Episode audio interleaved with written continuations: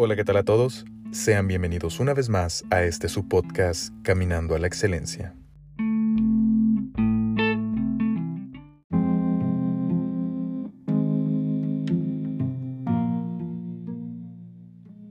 Poner la vida en modo difícil.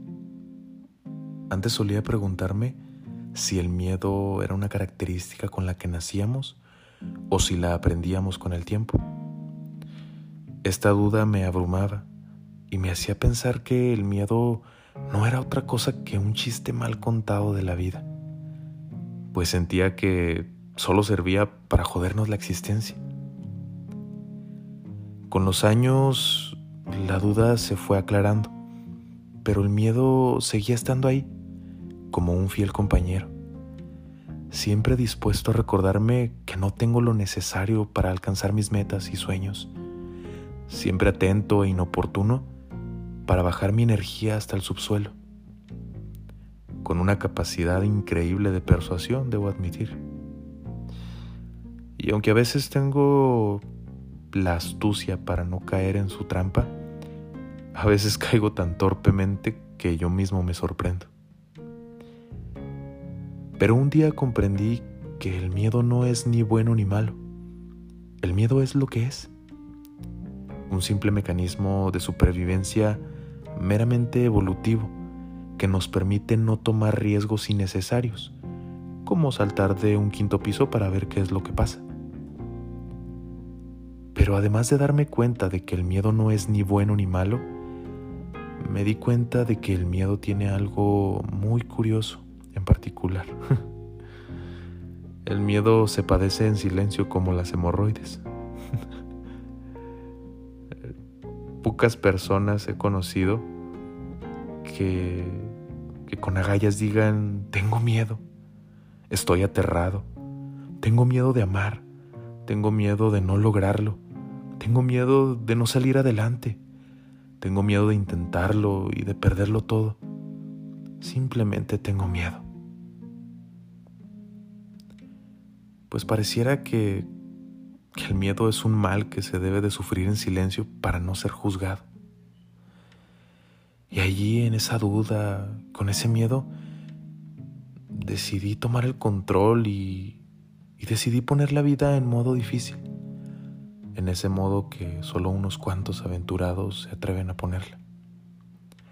Y fue ahí donde saqué la casta y me armé de valor y decidí aceptarlo y decir, sí, tengo miedo no sé cómo hacerlo. Sí, me invade una sensación de angustia y soledad. Las cosas no me están saliendo como quisiera.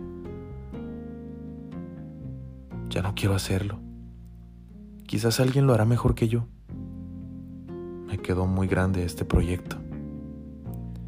Y como un arco iris que engalana el cielo después de una tormenta, así llegó mi respuesta, clara y llena de colores esa voz bajita y temerosa que me motivaba y que el miedo tenía de rehén, poco a poco se hacía más fuerte y se empoderaba hasta que en un solo grito dije, sí puedo, sí puedo.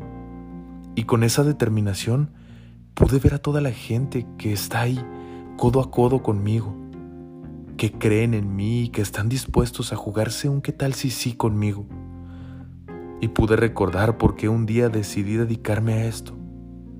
Pude recordar el amor desmesurado que siento cuando estoy dando pasos hacia mi propósito de vida. Decía Facundo Cabral, el miedo es la antítesis del amor. El miedo y el amor no pueden coexistir. Por amor la mujer da a luz, que no es poca cosa. Y es verdad, el amor por los que amamos, el amor por lo que nos apasiona hacer, es lo que nos arrebata de los brazos del miedo. Y estoy seguro de que tú que me escuchas, también te has paralizado ante tus miedos, ante tus metas, te has hecho pequeño ante tus proyectos, ante tus sueños.